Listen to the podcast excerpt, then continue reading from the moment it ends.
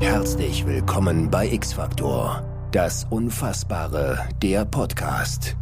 An einem Ort, an dem Wahrheit und Lüge ganz nah beieinander liegen. Dieses Böse ergreift immer wieder Besitz von ihm.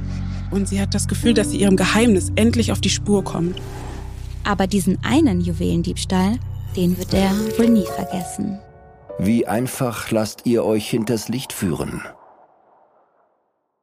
Hallo und herzlich willkommen zu einer neuen Podcast-Folge von X-Factor Das Unfassbare. Ich bin Lucia. Ich bin Nolita. Und heute erzählen wir euch drei originale X-Factor-Stories, wie jeden zweiten Montag von denen wir noch nicht wissen, ob sie wahr sind oder erfunden wurden. Das wollen wir hier mit euch gemeinsam herausfinden. Und unser heutiges Thema ist Visionen. Da direkt mal eine Frage an dich, liebe Lolita. Mhm. Hattest du schon mal eine Eingebung, eine Vision? Hattest du eine Vorahnung, die sich später dann als Wahrheit entpuppt hat? Also was ich auf jeden Fall schon hatte, sind so Déjà-vus. Also ich glaube, die hatte mhm. jeder von uns schon. Ich glaube, also ich habe jetzt nicht so von meinem inneren Auge oder so jetzt gerade in meiner Erinnerung, dass ich so eine ganz bestimmte Vision hatte, die dann wahr geworden ist oder so. Das nicht. Aber es gab schon häufig Situationen, in denen ich so dachte, hä, ich habe das Gefühl, ich habe das schon mal irgendwie erlebt oder so. Das kenne ich. Ja. Das kenne ich. Und ich habe tatsächlich häufiger so Momente, in denen ich denke, ist das gerade eine Vorahnung, so ein Bauchgefühl? Das passiert mir schon häufig. Mhm. Und ich hatte das an einem Abend richtig krass. Ich saß im Auto mit meiner Freundin, wir waren vom Club und frag mich nicht wieso, dumme Geschichte. Ich hatte sehr viele Wertsachen im Auto. Ich wollte mhm. danach noch bei einem Freund übernachten und hatte meinen Laptop und alles im Auto. Und wir dachten, komm, ne, ist ja im Kofferraum, pack sie schnell hinten ab in den Club und dann fahre ich nach Hause. Und ich hatte schon das Gefühl, obwohl der Parkplatz belebt war und überall Lichter waren, irgendwer beobachtet uns gerade. Mhm. Und ich habe das meiner Freundin sogar gesagt und sie meinte, ey, mach dir keinen Kopf. Wir gehen jetzt zwei Stunden tanzen, es wird alles gut werden, was soll passieren? Und ich komme zurück, nachdem wir im Club waren die Fensterscheiben des Autos eingeschlagen. Nein. Alles wurde geklaut. Was? Von, vom Laptop bis zur Unterhose haben die das ganze Auto auseinandergenommen und alles mitgenommen. Und ich Krass. wusste es vorher. Ich wusste es vorher und natürlich weiß ich, man sollte so oder so keine Wertsachen im Auto liegen lassen. Ja. Aber die waren echt gut versteckt und dieses Gefühl, das habe ich bis heute nicht vergessen. Ja. Krass. Ja, manchmal, also das Bauchgefühl ist schon echt was Krasses. Also da sollte man auf jeden Fall drauf hören, wenn man das Denke ich auch. Ja. Lieber einmal zu viel auf das Bauchgefühl hören, einmal als zu viel zu vorsichtig ja. sein, als das später, so wie ich, bereuen und alles neu kaufen müssen. Boah, das war painful. Naja, so viel dazu. Ich würde sagen, wir starten jetzt direkt mit unserer ersten Geschichte rein. Ich habe dir nämlich Schlaflos mitgebracht. Okay, ich bin gespannt. Jeff und Katie wohnen erst seit einem halben Jahr zusammen. Es ist großartig. Sie haben sich ein gemütliches Zuhause geschaffen und verstehen sich super. Doch vor kurzem hatte Jeff einen Motorradunfall und lag deshalb zwei Wochen lang im Krankenhaus. Jeff aber hatte großes Glück im Unglück. Seine Verletzungen waren zwar schwer. Er verlor viel Blut, aber die Ärzte sagten, dass er bald schon wieder der Alte sei. Doch irgendwie fühlt Jeff sich so, als würde sich seine Persönlichkeit langsam verändern. Seit seinem Unfall träumt er nämlich jede Nacht von einem Kerl, der Frauen kaltblütig ermordet. Obwohl es nur Träume sind, erscheinen sie für Jeff so real, dass er die Angst aus diesen Träumen in seinen Wachzustand und in seinen Alltag mitnimmt. Es wird von Tag zu Tag schlimmer mit ihm. Jeffs Freundin Katie verzweifelt langsam. Nichts bringt ihrem Mann mehr Freude. Er zieht sich emotional immer wieder zurück und trägt eine unglaubliche Schwere und Melancholie mit sich. Eines Tages überkommt Jeff beim Mittagessen eine Vision. Seine Albträume scheinen sich mittlerweile unaufhaltsam in seine Realität einzuschleichen. Jeff sieht detailliert, wie eine Frau von einem Mann gejagt und dann mit einem Messer erstochen wird. Dabei kann er alles geradezu hautnah mitfühlen. Sogar das Gesicht des Mörders und das des Opfers kann er so deutlich sehen, als wäre er selbst dabei gewesen. Er vertraut Katie an, dass er diese Albträume und Visionen erst hat, seitdem er im Krankenhaus wegen seines Unfalls war und dass er damals eine Bluttransfusion bekommen hatte. Jeff ist davon überzeugt, in diesem Blut war etwas Böses. Und dieses Böse ergreift immer wieder Besitz von ihm. Ist es möglich, das Böse eines Menschen über eine Bluttransfusion zu übertragen? Oder wird Jeff einfach nur verrückt? In der darauffolgenden Nacht hatte Jeff glücklicherweise keine Albträume mehr und konnte gut schlafen. Am nächsten Morgen wirft Jeff beim Frühstück einen Blick in die Zeitung. Er glaubt seinen Augen nicht. Er liest einen Artikel über eine Leiche, die in der Nähe gefunden wurde. Dabei handelt es sich um die Frau aus Jeffs Traum. Er ist sich sicher, sie ist es. Und er ist sich auch sicher, das Blut, das seit der Transfusion durch seine Adern fließt, gehört dem Mörder. Sind sie dadurch etwa verbunden? Jeff will unbedingt herausfinden, wer sein Blutspender ist. Durch seinen Beruf als ITler kennt er ein paar Tricks, wie man sich unbemerkt in ein Netzwerk hackt, um an vertrauliche Informationen heranzukommen. Krankenhausdateien sind für gewöhnlich gut gesichert, aber nach einer Zeit gelingt es Jeff dann, sich dort einzuhacken und auf die Blutspender-Datenbank zuzugreifen. Und er wird fündig. In der Liste der erfolgten Bluttransfusionen steht neben Jeffs Name der des Spenders, Lowell Garmain. Seine Adresse liegt keine zwei Kilometer von Jeff und Katies Haus entfernt. Katie will sofort die Polizei rufen, doch Jeff will zuerst das Gesicht von Lowell sehen. Das Paar beschließt also, hinzufahren.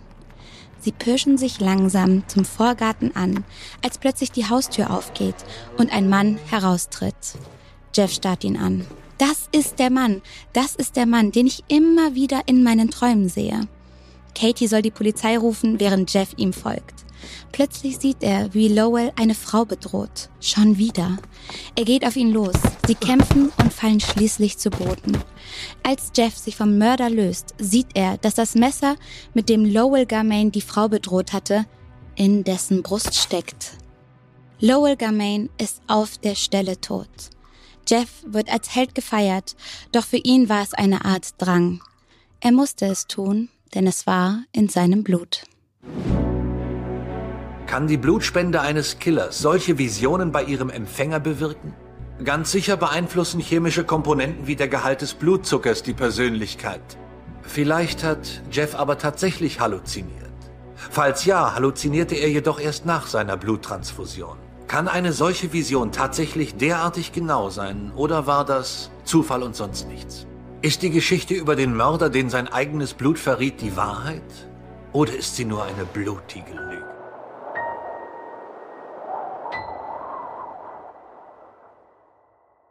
Was denkst du? Also, wer diese Geschichte wahr ist, verlasse ich diesen Planeten auf jeden Fall. ähm, ich glaube, nicht, dass sie war. Also es ist eine krasse Geschichte mhm. und ich habe dir so voll gespannt zugehört die ganze Zeit, äh, weil sie so voll fesselnd ist. Aber ich glaube nicht, dass sie wahr ist. Weil, mhm. also klar, man denkt sich, okay, das Blut wurde trans transfusiert. Transfusioniert. Transfusioniert. Alle wissen, was ja. gemeint ist. Und ähm, dann kann man sich schon vorstellen, okay, irgendwas könnte da passiert mhm. sein. Aber dass er wirklich so vor seinem Auge dann so diese Halluzinationen hat und sich das so voll vorstellen kann, ich glaube nicht. Ich bin auch skeptisch, muss ich sagen. Ich glaube, was die Geschichte so ein kleines bisschen glaubwürdig macht, ist, dass man selber da Angst vor hat, mm. dass irgendetwas das Böse in einem auslösen könnte. Und am Ende, ich finde, das Ende ist auch so ein bisschen zweideutig zu verstehen, weil klar wird er als Held gefeiert, er hat den Mörder davon abgehalten, wen anderes zu töten. Aber anscheinend hat er jetzt ja selber auch so eine Mordlust in sich. Ja. Und man weiß auch nicht, wie es weitergeht, ne? Ob die sich nur auf böse Menschen bezieht oder ob der da richtig an Fahrt noch gewinnt, der Jeff. Und ich glaube, man hat selber einfach Angst davor, dass einem sowas passiert, dass plötzlich etwas Böses in einem ausgelöst wird, dass es einem durch die Adern fließt. Aber ich glaube auch nicht, dass die Geschichte wahr ist. Ja, er war ja im Krankenhaus wegen einem Unfall, Genau. oder? Es kann natürlich auch sein, dass das nicht mal unbedingt was mit dem Blut zu tun hat und dass Mm. zumindest dieser Part, dass nach dem Unfall irgendwas passiert ist, dass das Ja. auf jeden Fall stimmt. Weißt du? Man hört ja auch davon, dass ein Schlag auf den Kopf, also so eine wirkliche Erschütterung, persönlichkeitsverändernd sein kann. Ja. Und trotzdem ist es ja ein wahnsinniger Zufall, dass der Blutspender dann der Mörder ist, ja. der auch noch in der Nähe wohnt. Es ist zu viel, oder? Ist ein bisschen zu viel. Es ist zu viel. Also wir sagen, sie hat so glaubwürdige Ansätze, Ja. aber in den Details, nee, können wir uns nicht vorstellen, oder? nee, Okay. dann sagen wir, die ist erfunden. Und ich bin gespannt, was alle Zuhörer gerade tippen. Und würde sagen, dass wir mit der nächsten Geschichte weitermachen. Hey, it's Kaylee Cuoco for Priceline. Ready to go to your happy place for a happy price? Well, why didn't you say so? Just download the Priceline app right now and save up to 60% on hotels. So, whether it's Cousin Kevin's Kazoo concert in Kansas City, go Kevin, or Becky's Bachelorette Bash in Bermuda, you never have to miss a trip ever again. So, download the Priceline app today. Your savings are waiting. Go to your happy place for a happy price. Go to your happy price, Priceline. Die Geschichte, die ich dir mitgebracht habe heute, trägt den Namen Stadt der Erinnerung. Und diese Geschichte handelt von einer Frau, die auch bei einem Autounfall ihre Erinnerung verliert. Sie hat nichts bei sich, keine Papiere, nichts, was sie ausweisen kann und niemand kennt ihren Namen. Niemand weiß, wer sie ist oder wo sie herkommt. Deshalb geben die Leute ihr den Namen Jane Doe. Das ist so ein ganz typischer Name für Menschen, die keinen eigenen Namen haben oder nicht wissen, wo sie herkommen. Jane selbst hasst diesen Namen, weil sie sich sehr sicher ist, dass das nicht ihr Name ist. Aber sie selbst erinnert sich auch nicht daran, wer sie ist oder woher sie gekommen ist. Ab und an flackern allerdings so ganz merkwürdige Erinnerungen vor ihrem inneren Auge auf und sie sieht, was sie eventuell erlebt haben könnte oder wo sie schon mal gewesen sein könnte. Weil sich die Ärzte Sorgen machen, soll sie zu einem ganz bestimmten Spezialisten gefahren werden und sie ist eines Tages mit ihrer Pflegerin Susan auf dem Weg zu eben diesem Spezialisten, das ist relativ weit entfernt und die beiden fahren im Auto eine ganz lange verlassene Straße entlang.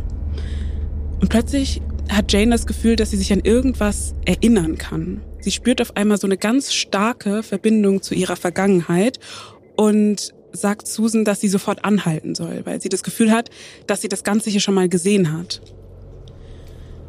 Die beiden fahren auf dem Parkplatz eines Diners, was am Rand der Straße steht, und Jane glaubt, als sie es betreten, dass sie da schon mal gegessen hat, also dass sie da schon mal war.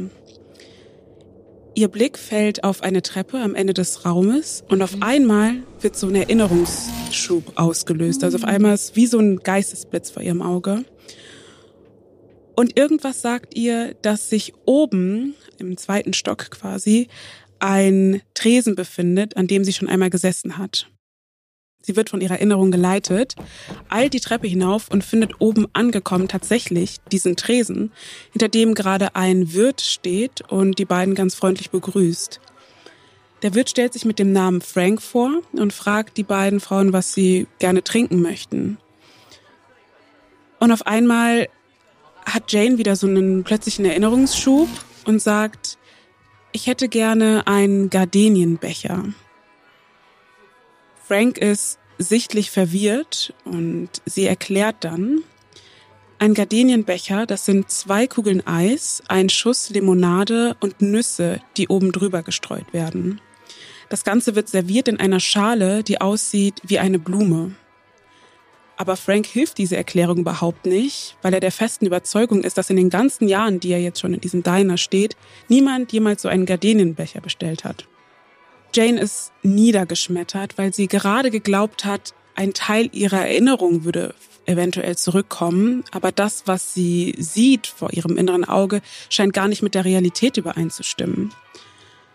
Susan versucht sie zu beruhigen und erklärt dabei Frank, dass Jane an posttraumatischer Amnesie leidet nach ihrem Unfall.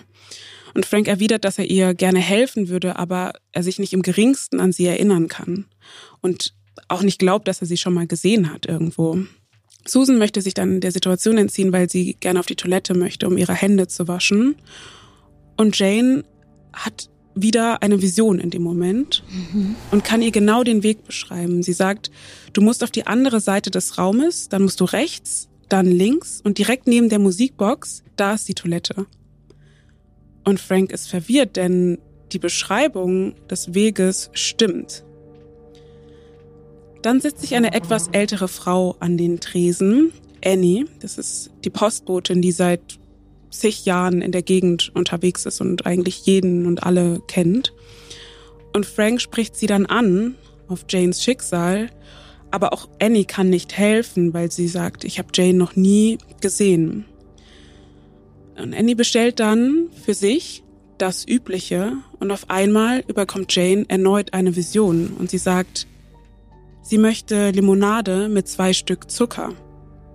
Und Annie ist erstaunt, weil das stimmt.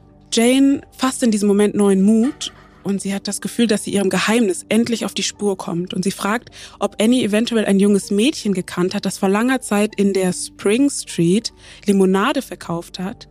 Aber Annie sagt, die Spring Street gibt's schon lange nicht mehr. Da ist jetzt eine andere Straße, keine Ahnung. Und genau in diesem Moment hat Jane erneut eine Vision, als sie sich in diesem Raum umschaut und ihr Blick fällt auf einen Tisch auf der anderen Seite des Raumes. Der erscheint ihr irgendwie besonders. Sie geht hin, hebt die Tischdecke an und tatsächlich auf der Platte ist ein Herz eingeritzt, in dem steht AW liebt BP. Ihr ist, als würde sie diese Namen irgendwoher kennen. Und Frank wirft ein, dass die Initialien BP für Billy Palmer stehen. Billy Palmer war Stammgast in dem Lokal gewesen vor vielen Jahren, ist allerdings bei einem sehr tragischen Autounfall sehr jung gestorben. Er hatte den Plan, mit seiner Freundin gemeinsam durchzubrennen und die beiden sind gestorben. Und sofort überkommt Jane wieder so eine Erinnerung und sie sagt, die beiden waren schon draußen vor der Stadt auf der Brücke um Mitternacht.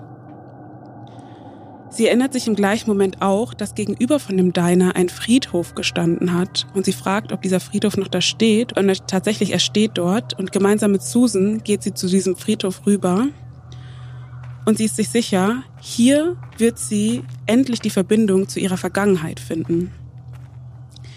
Sie steht vor Billy Palmers Grabstein und starrt Ewigkeiten darauf. Dort ist sein Name eingraviert, sein Geburts- und sein Sterbedatum und ein Foto von ihm. Und sie starrt drauf und wartet darauf, dass eine Vision sie überkommt, dass sie sich endlich erinnert. Aber nach einiger Zeit muss auch sie einsehen, dass sich ihr einfach keine Antworten auftun. Sie erinnert sich nicht. Jane wird die Wahrheit wohl nie erfahren. Sie verlässt den Friedhof. Dabei steht sie nur wenige Schritte entfernt von dem Grabstein von Angela Wright. Angela Wright ist Billy Palmers Freundin, die damals gemeinsam mit ihm gestorben war. Und auch auf ihrem Grabstein ist ein Foto und dort ist zu sehen, dass Angela das Ebenbild von Jane Doe ist. Angela ist 1930 geboren und 1950 gestorben. Hat unsere Jane Doe tatsächlich schon früher einmal gelebt in der Stadt, durch die sie fuhr? Kam wirklich sie vor langer Zeit bei einem schrecklichen Unfall ums Leben? Oder war auf dem Foto auf dem Friedhof nur jemand, der ihr sehr ähnlich sah? Versuchen Sie herauszufinden, ob diese Geschichte wahr ist oder nicht. Oder um mit den Worten des großen Philosophen Yogi Berra zu sprechen, wird dieses Déjà-vu immer wiederkehren?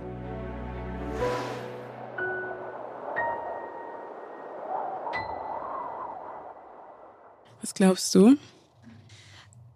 Boah, also ich bin ein Freund von Bauchgefühl und Intuition und allem Übersinnlichen zu einem gewissen Grad. Aber Erinnerungen aus einem vergangenen Leben, das, das ist Next Level Stuff. Das bei dir dann eine Grenze erreicht? Ich habe es selbst halt noch nie gehabt. Also ich kann mich an nichts vorher erinnern, falls da was war. Und ähm, oft glaubt man ja eher die Dinge, die man selber schon erlebt hat. Und deswegen glaube ich, dass diese Geschichte nicht stimmt. Oder dass sie zumindest nicht die Verstorbene ist. Ja, ich habe da so zwei Gedanken zu. Mhm. Und zwar einmal kann man sich ja schon vorstellen, dass das, was sie hatte, wir haben ja auch zu Beginn der Folge über Déjà-vus gesprochen, ja. einfach Déjà-vus waren, wo sie gedacht hat, okay, an irgendetwas kann ich mich, mich hier gerade erinnern. Es ist natürlich in der Situation vielleicht sehr krass, dass mhm. das dann immer stimmt, dass sie genau weiß, was sie bestellt, dass sie genau weiß, wo der Weg zur Toilette ist und so ja. weiter. Das ist vielleicht so ein bisschen viel. Ähm, aber gleichzeitig denke ich mir auch, was, wer war sie dann? Also gehen wir mal davon aus, dass die Geschichte stimmt. Ähm, oder wenn wir uns vorstellen, dass das sein könnte, sie hat diesen Unfall gehabt und sie kann sich ja. an gar nichts erinnern. Man kann sich ja schon vorstellen, dass sie vielleicht, weil sie sich unbedingt erinnern wollte, sich tatsächlich an Sachen erinnert hat. Aber das wäre dann vielleicht ein bisschen zu viel, dass das dann alles gestimmt hat, auch was sie gesehen und erlebt hat. Vielleicht ja. stimmt das zu einem gewissen Grad, weißt du? Das kann sein, dass es zu einem gewissen Grad stimmt oder sie auch auf der Suche nach ihrer Identität Dinge aufgeschnappt hat hier und da und dann dachte, das wären alte Erinnerungen. Dabei hat sie das vielleicht ja in der ersten Zeit äh, nach dem Aufwachen oder sowas gehört. Das waren die ersten Informationen, die sie irgendwo aufgeschnappt hat. Mhm. Aber dass die so genau passen und so ins Detail gehen, wie mit diesen Nüssen auf dem Eis und sowas. Ja. Ich sag nein. Okay, dann gehe ich mal mit dir und wir sagen, die Geschichte stimmt nicht. Okay. Ich habe jetzt noch die dritte und letzte Geschichte für dich mitgebracht, mhm. nämlich der Mann im Rollstuhl. Durch seine Arbeit als Detective muss sich Miles Brown schon mit vielen Raubüberfällen befassen. Aber diesen einen Juwelendiebstahl, den wird er wohl nie vergessen. Ein gepanzerter Werttransporter der in den USA bekannten Firma Envil kam mehrere Male die Woche zu einem Juwelier, um Geld oder Juwelen abzuholen. Die Sicherheitsleute waren dazu gedrillt, nichts dem Zufall zu überlassen und jede Lieferung und Abholung als potenziell gefährliche Situation einzustufen. Die waren für alles bereit, die Jungs. Aber an jenem Morgen erregte nichts die Aufmerksamkeit der Security. Alles schien routinemäßig abzulaufen. Tja, leider haben sie den Lieferwagen, der auf der anderen Straßenseite parkte, nicht genauer angesehen. Als die Security den Juwelier mit einem Wertkoffer verlassen, taucht ein Rollstuhlfahrer vor ihnen auf und fragt sie nach dem Weg zu einer bestimmten Bushaltestelle.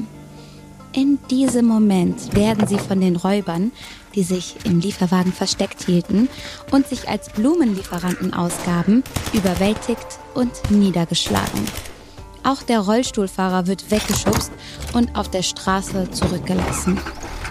Als Detective Brown kurze Zeit später am Tatort eintrifft, muss er feststellen, dass die beiden Security keinen einzigen Hinweis zu den Räubern geben konnten. Allerdings behauptet der Rollstuhlfahrer, dass er wüsste, wo sich die Täter befinden.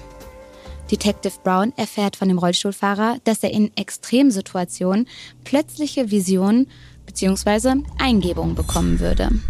In diesem Fall war er so aufgebracht, dass die Räuber ihn unnötigerweise mit seinem Rollstuhl umgeschubst hatten, sodass er beim Davonziehen des Fluchtwagens die Adresse vor seinen Augen sehen konnte. Quasi wie eine digitale Einblendung erschien ihm die genaue Adresse. Als guter Ermittler entscheidet sich Detective Brown dazu, jeder Spur nachzugehen und somit auch diesem Hinweis, der dann doch schon sehr kurios erscheint.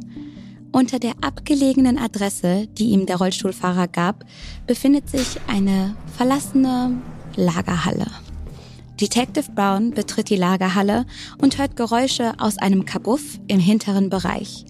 Er schleicht sich heran und tatsächlich, die Räuber sitzen dort, in gemütlicher Runde, völlig entspannt. Er ruft sofort Verstärkung und schließlich werden sie noch an Ort und Stelle verhaftet. Überrascht, wie sie gefunden werden konnten, erzählt der Detective den Räubern, wie er den Tipp zu ihrem Versteck erhalten hat. Einer der Räuber erzählt dem Detective dann, dass der Rollstuhlfahrer ihr Komplize gewesen wäre. Allerdings wollten sie ihn loswerden und haben kurzfristig diesen Ort als Unterschlupf gewählt, ohne es dem Rollstuhlfahrer zu sagen. Ein paar Hintergrundchecks später stellt Detective Brown fest, dass der Räuber die Wahrheit sagte.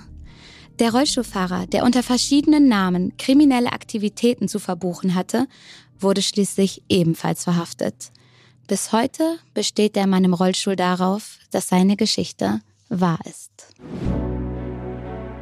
Woher also kannte Sigma das neue Versteck der drei Männer? Hatte er irgendwie gehört, wie sie davon gesprochen hatten? Höchst unwahrscheinlich. Die haben geschwiegen wie ein Grab. War er also wirklich Hellseher? Aber darauf gab es nie einen Hinweis. Vielleicht war er auch so wütend über den Verrat, dass er seine Wut in psychische Energie verwandeln konnte. Beruht diese Geschichte eines Streits unter Gaunern auf einer wahren Begebenheit oder treiben wir ein übles Spiel?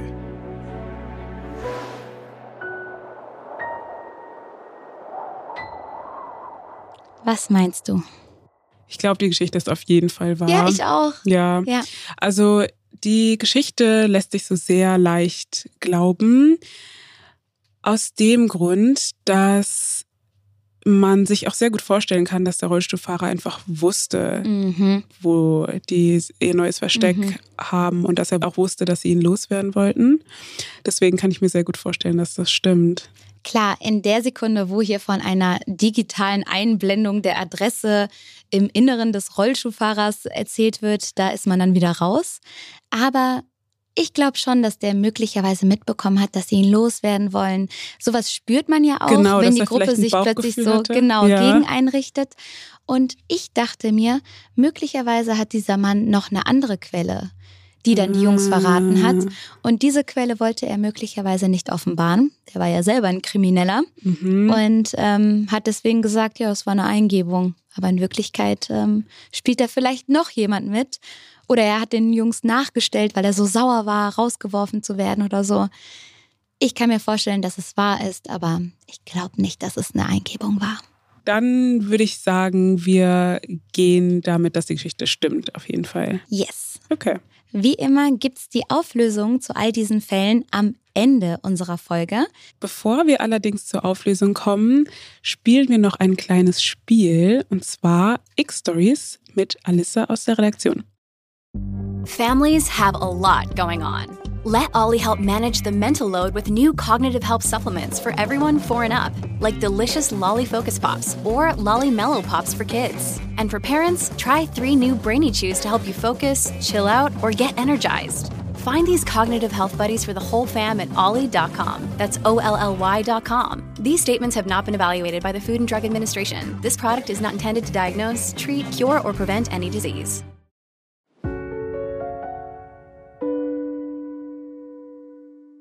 Okay, wie immer müsst ihr rausfinden, was passiert ist. Ihr habt fünf Minuten Zeit, dürft mir Fragen stellen, die ich dann mit Ja oder Nein beantworte.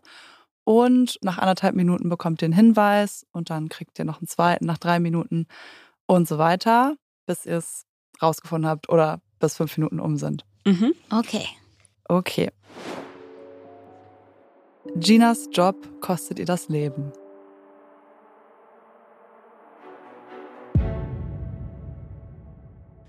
Ähm, Ginas Job kostet ihr das Leben. Hat sie einen gefährlichen Job?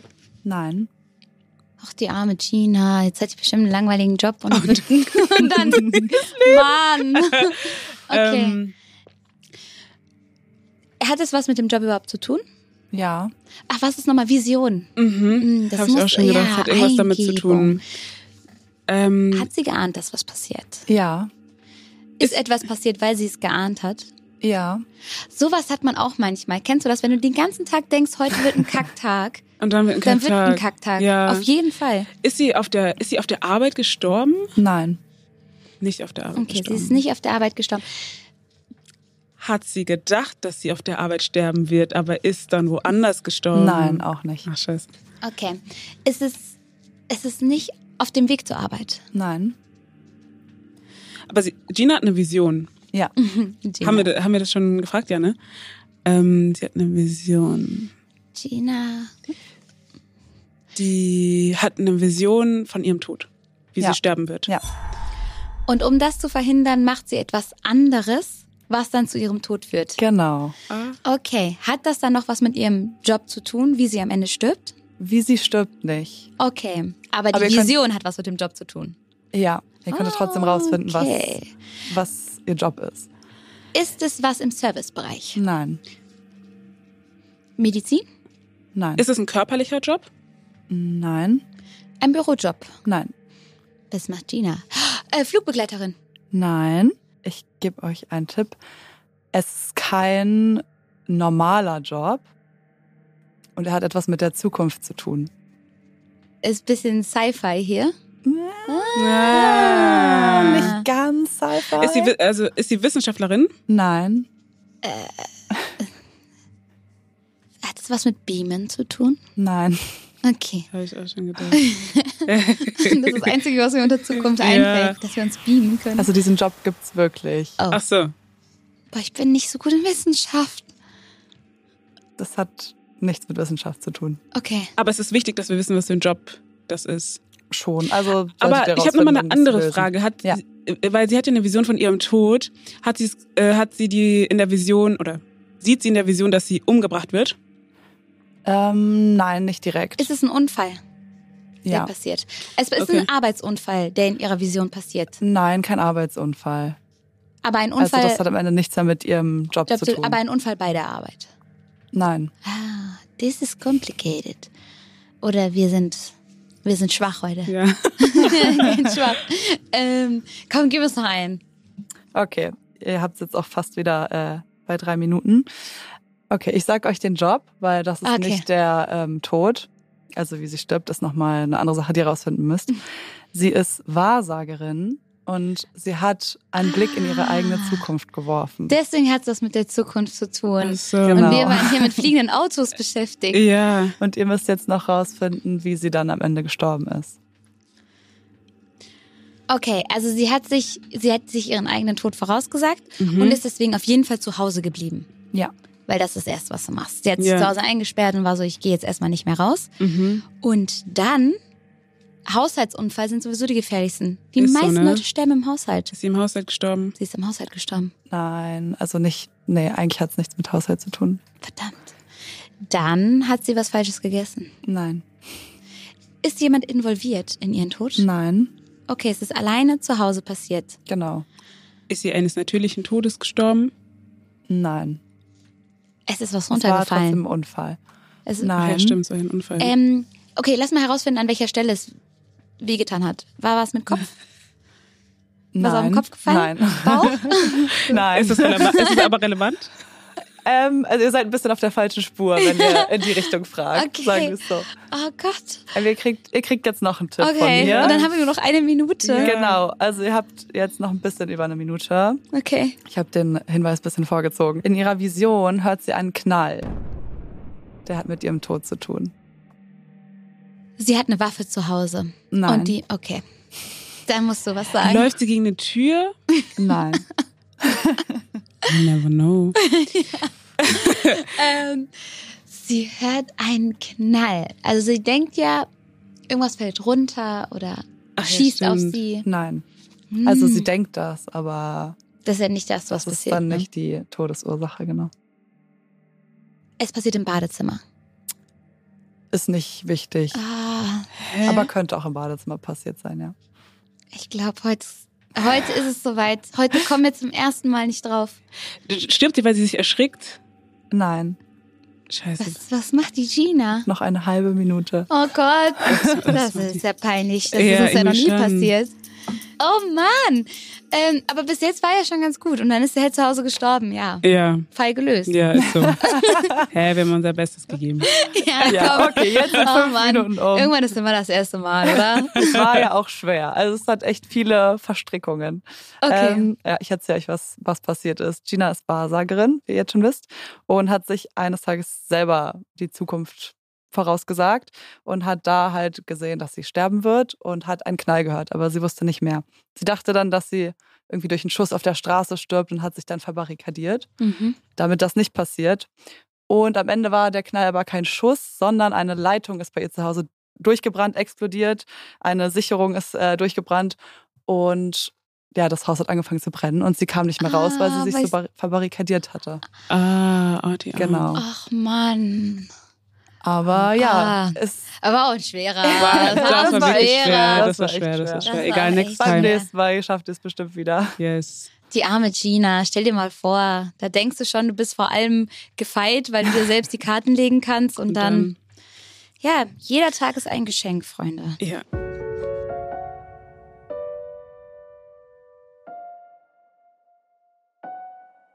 Gut, das war's mit unserer semi-erfolgreichen X-Story. Jetzt gehen wir über zu dem spannendsten Teil der Folge, nämlich zu den Auflösungen. Und wir starten rein mit der Auflösung zum ersten Fall, nämlich den Fall, in dem jemand eine Bluttransfusion bekommen hat und daraufhin meint, das Böse in den Adern zu spüren. Und was war mit diesem Mann, der seit seiner Bluttransfusion unter furchtbaren Visionen litt? Wahr oder erfunden? Jeff? Jeff? Mein Gott, es geht wieder los. Jeff! Jeff!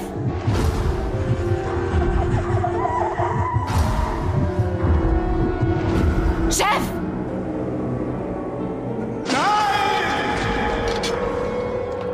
Sie glauben, diese Geschichte könnte vielleicht wahr sein.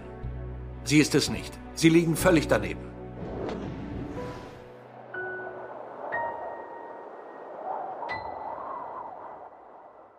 Ich Okay. hab doch gesagt, dass der danach noch richtig böse geworden ist. Ja. Oh mein Gott, ich habe richtig Angst bekommen. Ja, ich hab's, ich hab's gesehen. Ja, aber wir lagen richtig. Die Ach, Geschichte ist nicht wahr. gut. Zum Glück. Oh mein Gott. Stell dir mal vor. Ciao. Ja, vor allem wie viel Blut der Mörder wohl gespendet hat und wie viele jetzt sein böses Blut in den Adern hatten. Ja. Wie so eine Zombie-Apokalypse. Ey, das war Gottes so krass. Puh, ein Okay. Punkt für uns. Ja, kommen wir zur Auflösung der zweiten Geschichte. Da ging es um Jane Doe, die ihr Gedächtnis nach einem Unfall verloren hatte und sich einfach nicht erinnern konnte. Versuchen wir nun, die Wahrheit über die Frau ohne Gedächtnis herauszufinden. Hat sie zweimal gelebt? Sehen wir eine Wiederholung. Ich nehme das Übliche.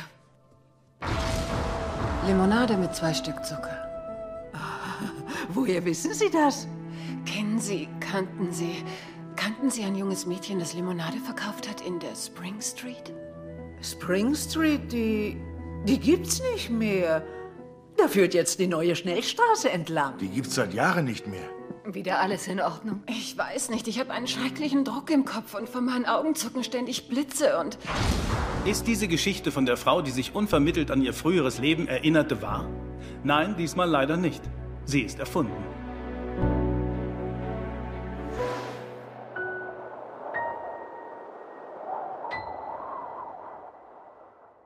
Ey, wir sind richtig gut. Wir sind gut. Ja, wir sind richtig Zweiter gut. Punkt für uns. Ja, voll gut. Krass. Nice. Okay. Wir haben geil. Lauf.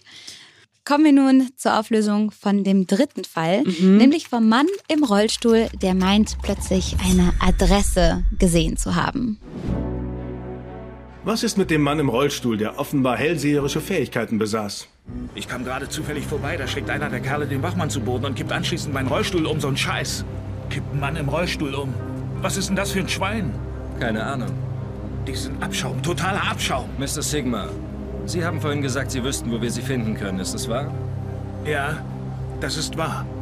Ich habe eine besondere Fähigkeit, die kommt und geht. Manchmal, wenn ich sauer bin, kommen mir ganz blitzartig Eingebungen. Was? Was für Eingebungen? Nachdem der mich umgekippt hat, habe ich hinterhergeschrien und sah ganz plötzlich die Adresse vor meinen Augen. 1211 Carson Street. Und da sollen die sein? Ich weiß, dass sie da sind. Ich fühle es. Das muss doch erfunden sein, oder? Falsch. Wir haben herausgefunden, dass sich ein ähnliches Ereignis in Virginia zugetragen hat, und zwar Mitte der 80er Jahre.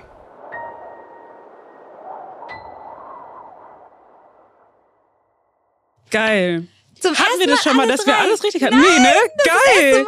Richtig gut. Hey, wir sind voll gut. Ich bin stolz auf uns. Ja. Vergessen wir das mit der X-Story die gerade. X-Story, Die egal. war Wir komisch. hatten alles aber jetzt. richtig. Oh mein Gott. Ja, voll geil. Ich bin sehr stolz. Ich bin so gespannt, ob die Zuhörer auch richtig geraten haben. Ihr könnt uns eure Ergebnisse auch sehr, sehr gerne mal bei Insta schreiben, ob ihr richtig gelegen habt oder nicht. Ja, voll gerne. Und ich würde sagen, so viel zur heutigen Folge. Mir hat's heute wieder sehr viel Spaß gemacht. Mir auch. Und wenn es euch genauso viel Spaß gemacht hat, dann bewertet doch gerne unseren Podcast auf Apple Podcast und Spotify und folgt uns gerne und schreibt uns auch gerne auf Instagram. Wir freuen uns und wir hören uns in zwei Wochen wieder. Bis dann. Ciao, ciao.